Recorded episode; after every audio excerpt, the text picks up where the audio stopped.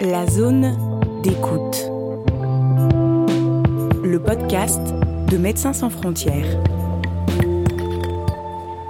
Ce qui est connu, sans être connu, c'est ce mot de cancer. Et d'ailleurs, en tchétchéwa, qui est la langue parlée par on va dire, la majorité des gens au Malawi, ils disent cancer. Enfin, c'est pas, il n'y a pas de mot tchétchéwa, quoi.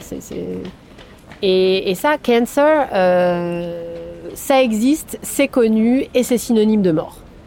C'est pour ça que quand on fait l'annonce du diagnostic, euh, les gens s'écroulent. Dans les pays dans lesquels on travaille, effectivement, il y a encore vraiment une. Euh, le cancer est un sujet assez tabou, euh, qui signifie souvent la mort tout de suite pour les, pour les patientes.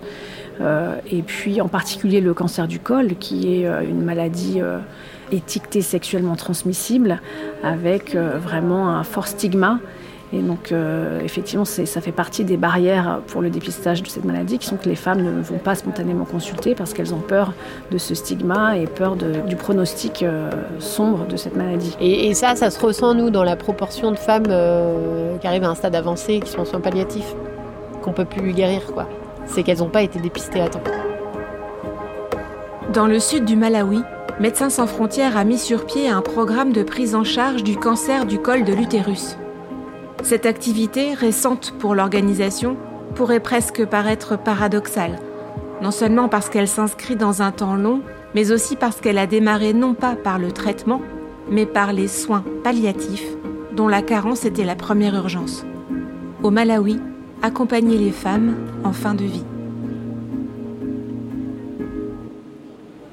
50% des patientes euh, diagnostiqués avec un cancer du col de l'utérus, aujourd'hui, dans la cohorte actuelle, euh, arrivent à un stade malheureusement où on ne peut plus les soigner avec les outils disponibles au Malawi. Donc, par définition, euh, elles sont basculées dans ce qu'on nous on appelle la cohorte de soins palliatifs. Je suis Marion Pécher, euh, j'ai été chef de mission au Malawi pendant trois ans, de 2020 à 2020, l'été 2020 à l'été 2023. Et actuellement, euh, je suis directrice d'études au CRASH, Centre de réflexion euh, sur les savoirs et l'action humanitaire, et je suis anthropologue de formation. Pour le cancer du col de l'utérus, ça a été activement pensé, même avant le démarrage du projet. On s'est dit, on va avoir beaucoup de femmes qui vont arriver trop tard. On sait qu'on ne pourra pas les guérir, ou en tout cas qu'elle passe en, rémission, comme on dit hein, en cancéro, parce que parle jamais vraiment de guérison. Donc, il faut qu'on soit sérieux sur euh, ce qu'on propose euh, comme, accompagnement, comme amélioration de la qualité de vie, euh, une fois qu'on a diagnostiqué des femmes avec un cancer du col, mais qu'on sait qu'on ne va pas pouvoir les, guérir. Et donc, on a fait venir un médecin, spécialisé en soins palliatifs et qui a travaillé une approche globale et, qui s'intéresse à chaque individu. Je trouve que les équipes j'ai vu moi travailler euh, au Malawi sur les soins palliatifs euh, s'intéressaient à la qualité de vie de ces patientes dans les mois qui leur restaient. En soins palliatifs, on parle de, prise en charge holistique. Si on, si, on, si on, ne soulage pas ce que la maladie a détruit, on n'aura fait qu'un quart du chemin. on peut toujours soigner, on ne peut pas toujours guérir, mais on peut toujours soigner. Et donc c'est ça, les soins palliatifs, c'est au-delà du guérir, euh, qu'est-ce qu'on peut mettre en place pour prendre soin du patient? Donc, je m'appelle euh, Camille Desforges, je suis médecin de soins palliatifs et je travaille à MSF depuis euh, trois ans maintenant. D'abord en tant que manager des activités médicales liées aux soins palliatifs au Malawi et puis là depuis peu en tant que référent médical au département médical de MSF. Parce que les soins palliatifs, en fait, on en fait depuis que la médecine existe. Euh, on, faisait même que ça, en fait. Euh, voilà, pendant euh, des millénaires, on ne savait pas guérir, donc on prenait soin. Par exemple, l'hôpital, l'hôpital étymologiquement, ça vient de hospital, hospitalité. Donc avant, l'hôpital, c'était un lieu où on accueillait les laissés pour compte, les pauvres, etc. Indépendamment d'ailleurs de leur situation médicale. C'était d'abord l'aspect social qui était au premier plan. Et puis il y a eu la révolution de la médecine, euh, l'arrivée des antibiotiques, l'arrivée des vaccins. On pouvait guérir des, maladies. La médecine est devenue extrêmement technique et de plus en plus centrée sur l'objectif de la guérison. Et donc les, soins palliatifs sont venus un petit peu en réaction à cette euh, dérive euh, technicienne de la médecine. Et donc la qualité de vie, c'est très très vaste. quoi. J'ai envie de dire, le minimum syndical, c'est de s'intéresser à leur douleur, et donc de traiter la douleur. Mais donc ça, ça apparaît comme le niveau 1 quoi, des soins palliatifs. Et c'est pas toujours simple hein, quand je dis ça. La douleur ou des symptômes très invalidants comme des saignements euh, constants et très abondants qui font que bah, on peut pas avoir une vie quotidienne, euh, euh, enfin on peut pas sortir de chez soi, etc. Donc évidemment s'intéresser à ça, mais aussi à la perception de la maladie dans la famille, l'accompagnement par la famille des patientes au quotidien, notamment quand elles arrivent à des stades où elles peuvent plus euh, se déplacer ou, difficilement. Euh, le, rapport au spirituel, euh, s'il intervient, et bon, Malawi, on a une population qui est quand même en grande majorité assez croyante. Je vais, donner, je un exemple. On se posait des questions médicales comme l'accès à la chimiothérapie palliative. Ça pose des questions éthiques de proposer une chimiothérapie à quelqu'un dont on sait qu'on ne va pas la, la, guérir avec la chimiothérapie parce que la chimiothérapie a un traitement avec des gros effets secondaires. Et donc ça, c'est une question qu'on a euh, travaillé au Malawi. En plus, dans un pays dans lequel euh, il n'y a pas de chimiothérapie pour tout le monde, disons-le comme ça. Et finalement, euh, la conclusion a été de dire que pour certaines patientes jeunes, avec des enfants, si on peut les prolonger un peu, parce que ça guérit pas, mais ça peut permettre de prolonger un peu, et qu'elles peuvent résister, qu'elles vont pas soudainement être euh, cassées par la chimiothérapie, eh bien oui, on souhaite leur proposer. Et ce genre d'interrogation patiente par patiente, prendre les, individus dans leur euh, en tant que personne, quoi, pas juste en tant que maladie cancer de étiqueté cancer du col. Euh, moi, c'est vraiment ce que j'ai pu observer, ce que les, équipes de soins palliatifs font ça très, très bien. C'est-à-dire que j'ai l'impression qu'elles considèrent que c'est le cœur de leur travail. On estime qu'il y a une espèce de continuum entre le curatif et le palliatif, parce que les soins palliatifs notamment en oncologie, on, les élargit à ce qu'on appelle les soins de support, c'est-à-dire c'est tous les soins qui vont graviter autour de la prise, en, charge du malade. Donc en gros, on va avoir les soins curatifs que sont la chimiothérapie, la chirurgie euh, pour le cancer du col, et puis on va avoir aussi tous les autres types de soins nutritionnels. Euh, euh, prise en charge de la douleur et des symptômes en général, le soutien psychologique, l'aide sociale, la, la, kinésithérapie également.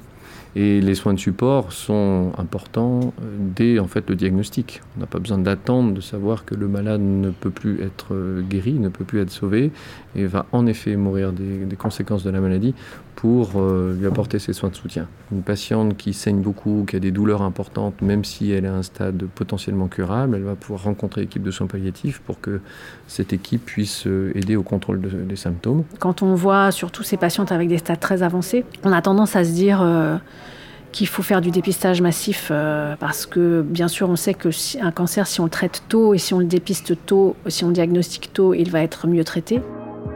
Moi je m'appelle Charlotte Ngo et je suis euh, de formation euh, gynécologue et plutôt chirurgien spécialisé en cancérologie. Et je travaille chez MSF depuis 3 ans, 3 ans et demi sur un poste de référente médicale pour les projets de cancérologie.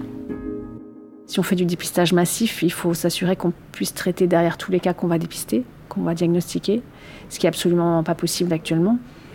Il faut le prendre à l'inverse, en fait, même si ça paraît pas très logique. On a commencé souvent par mettre en place les soins palliatifs parce que c'était ce qui était le plus urgent pour euh, soulager les douleurs et pour permettre aux gens de mourir euh, dignement. L'année d'après, on a fait euh, la partie chirurgicale et puis en même temps le, dépistage, mais on le fait par étapes. On ne peut pas tout ouvrir en même temps. la patiente, la première fois qu'elle va venir, elle va faire toutes les différentes étapes et elle va rencontrer toutes les composantes en fait que MSF peut proposer. Donc elle va rencontrer l'équipe de gynéco qui comprend le, chirurgien. Voilà, elle va avoir sa biopsie. Donc pour confirmer le fait qu'il y a un cancer du col, pour faire la stadification du cancer du col, partant de là, on va pouvoir euh, euh, avoir une idée de son projet thérapeutique. Donc il y a ce qu'on appelle le MDT meeting, donc c'est une réunion collégiale où en, reprenant les données médicales euh, du patient, son âge, le stade de la maladie, son statut euh, vis-à-vis du VIH, etc., on va dire bah, cette patiente relève de soins curatifs, on va lui faire une chirurgie première, on va lui faire d'abord quelques cures de chimiothérapie, et ensuite, si ça répond bien et suffisamment, elle pourra bénéficier d'une chirurgie. Ou malheureusement, euh, le stade est trop avancé et on, va lui proposer euh, des soins palliatifs. En parallèle, elle va également rencontrer, et ça c'est tous les patients, vont rencontrer également l'équipe d'assistants sociale et de psychologues. Et puis pour celles qui en effet sont identifiées comme ayant des besoins particuliers, elles seront suivies ensuite en parallèle par un counselor. Nous, ce qu'on a pu documenter, c'est que à peu près une femme sur deux était quittée par son mari à l'annonce du diagnostic, ou, ou dans ces eaux-là. Donc c'est énorme. Et au Malawi, tout le monde travaille. Euh, les femmes, les hommes, euh, c'est du travail plus ou moins euh, formel, etc. C'est beaucoup du travail physique. donc quand l'un des deux parents quitte le foyer, donc il y a toujours des enfants, hein, ben, ça diminue les, revenus de on va dire au minimum 50%, si c'est pas plus, si on se dit que le mari gagne souvent peut-être plus d'argent que la femme qui doit, en plus de travailler, s'occuper aussi des enfants, etc. D'accord? Donc on est vraiment sur une perte de, revenus, euh, une chute de revenus euh, drastique et soudaine. Et on a travaillé là-dessus. Et donc suite à ça, on a décidé de mettre en place une aide sociale euh, pour toutes les patientes atteintes d'un cancer, que ce soit un stade précoce ou un stade avancé qui représente l'équivalent d'un salaire minimum en argent versé par le biais du téléphone portable sur 12 mois. Avec comme hypothèse que si la patiente meurt avant 12 mois, on fera euh, bah, le, déversement mensuel euh, jusqu'au décès et ensuite euh, un, versement équivalent à 3 mois de salaire minimum pour que la famille puisse rebondir. Alors, il se trouve aussi euh, les patientes qui viennent à l'hôpital public au Malawi sont, dans leur vaste majorité, pauvres. Et le deuxième postulat, c'est que les gens savent a priori euh, mieux comment ils veulent gérer leur vie, dans quoi ils veulent dépenser leur argent en priorité que, nous, enfin que des personnes extérieures.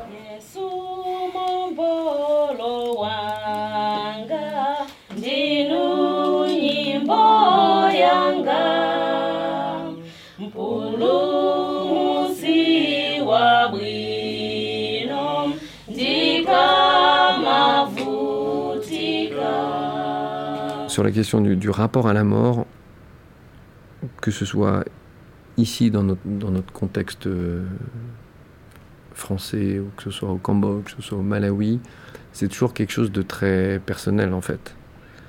Euh, quand on parle de soins palliatifs, euh, on n'aborde pas la mort de la même manière avec un patient et avec son voisin de chambre. Euh, je me souviens dans mes cours, c'est comme ça, et je suis sûr que c'est encore comme ça aujourd'hui, mais on dit voilà, si le patient est musulman, euh, voilà ce qu'il faut savoir. Si le patient est euh, catholique, voilà ce qu'il faut savoir, etc. Et en fait, bah non, parce que le rapport à la mort, c'est pas uniquement du religieux, c'est quelque chose d'extrêmement intime et d'extrêmement singulier.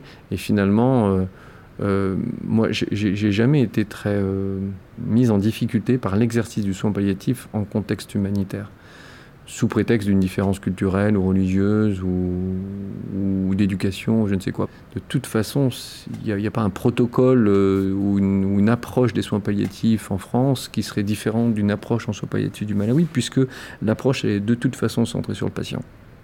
C'est ça que je veux dire en fait.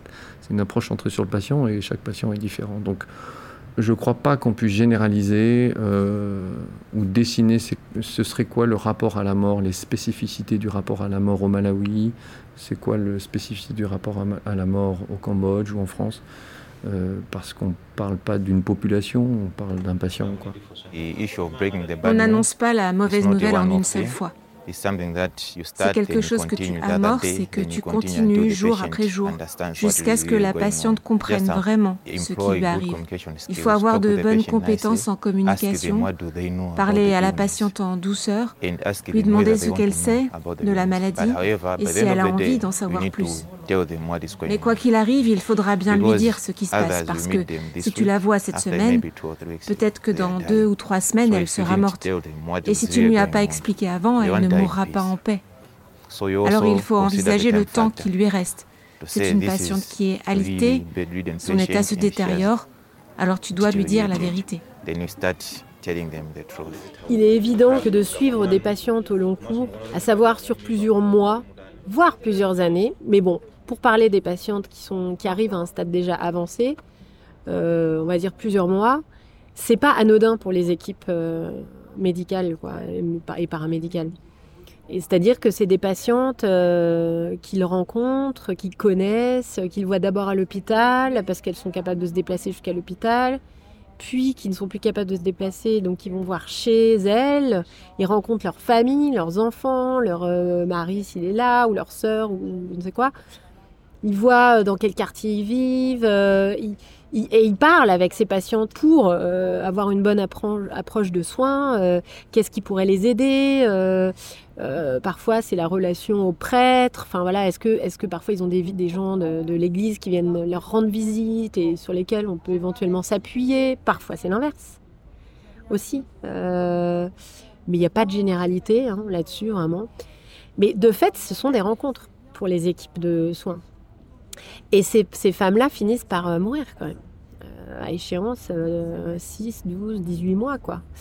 Et euh, j'ai jamais été présente, mais je sais que les équipes de soins palliatifs se réunissaient à la mort d'une patiente qu'ils avaient suivie pendant un certain temps, voilà, bah, en sa mémoire, quoi, pour, pour parler d'elle et pour faire une sorte de deuil entre eux et pour se soutenir entre eux, dans, l'équipe, euh, voilà, prendre acte du fait que euh, c'est pas juste normal qu'elle soit. Effectivement, on savait qu'elle allait mourir, etc. Mais euh, c'est aussi un deuil que les équipes doivent faire, puisqu'ils avaient connu cette personne.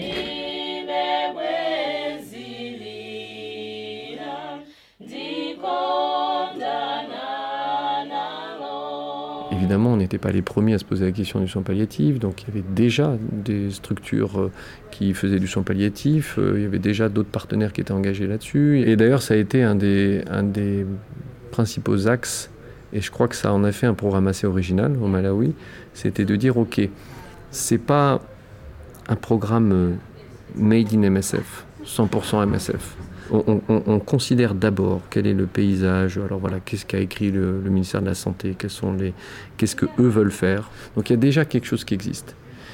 Mais le patient n'a pas accès aux soins palliatifs au Malawi. Parce que euh, euh, les équipes ne peuvent pas se déplacer à domicile parce qu'elles n'ont pas de fuel à mettre dans leur moto ou elles n'ont pas de fuel à mettre dans l'ambulance de l'hôpital. Donc euh, voilà. Ou quand le patient va à l'hôpital, il ne reçoit pas sa morphine parce que l'hôpital est en rupture de stock, parce qu'ils n'ont pas fait les, process pour commander la morphine, etc., euh, etc. Donc il y a tout un tas de défaillances ou de gaps dans la chaîne de soins qui fait que le patient n'est plus connecté aux soins. Et donc ce qu'on a fait au Malawi, c'est d'identifier tous les gaps dans cette chaîne et euh, bah, de faire des nœuds, quoi, de faire des nœuds pour que la chaîne entre le patient et le soin puisse euh, être formée. Et donc comme ça, on a construit un système de référencement euh, de, soins palliatifs qui consiste pour les patients qui habitent loin de notre structure de soins MSF, donc qui ne peuvent pas raisonnablement se déplacer, ils ne peuvent pas faire 5 heures pour aller recevoir leur traitement. Donc en fait, on on, réfère le patient aux structures de soins du MOH et on le, on, réfère, mais avec des ressources très très spécifiques, c'est ce patching dont je parle, pour que le patient puisse en effet recevoir les soins euh, de la part des équipes euh, nationales de soins palliatifs en fait. La meilleure manière qu'on ait de respecter ou d'être en phase avec euh, la culture ou l'environnement socioculturel de ce terrain-là, eh ben, c'est de venir s'adosser ou complémenter euh, ce qui existe déjà. C'est forcément un investissement à long terme, effectivement. C'est très différent de, des missions d'urgence que MSF peut faire. Et c'est forcément des, programmes qui doivent se faire en partenariat et en collaboration avec euh, les acteurs locaux et ou avec d'autres euh, acteurs soit d'autres ONG, soit d'autres associations, d'autres institutions, mais en tout cas, c'est probablement pas possible de faire ça tout seul. Et si on veut que ce soit durable, il faut effectivement le faire en partenariat avec les gouvernements et les ministères de la Santé euh, des pays dans lesquels on travaille. Et il faut assurer un volet formation qui est très important, effectivement, pour euh, former les médecins localement qui en ont besoin. Il y a des médecins qui sont très bien formés, hein, c'est pas le problème, mais ils sont souvent en nombre insuffisant pouvoir assurer euh, les soins de la, totalité de la population. Ce qui fait sens dans un certain contexte ne fera pas sens dans un autre contexte. Et donc en effet, au même titre que la prise en charge euh, du patient est quelque chose d'extrêmement euh, singulier par rapport à qui est ce patient que j'ai en face de moi, d'où il vient, quelle est son histoire, quelle est sa personnalité, etc. Et non pas seulement quelle est sa religion, etc. Euh, bah, on, peut en effet avoir exactement le même type de questionnement à l'échelle du pays lui-même. Quel cadre pour ce pays-là et pour ce programme de soins palliatifs? Ça, ça doit être quelque chose de sur mesure, complètement. Donc c'est un travail de longue haleine. C'était, au Malawi, accompagner les femmes en fin de vie. Avec Marion Pécher, anthropologue et chef de mission au Malawi ces trois dernières années, Camille Desforges, médecin spécialisé en soins palliatifs, et Charlotte Ngo, chirurgien gynécologue et oncologue, et le témoignage de l'un des membres de l'équipe des soins palliatifs au Malawi. Un podcast produit par Médecins sans frontières et réalisé par Samantha Morin.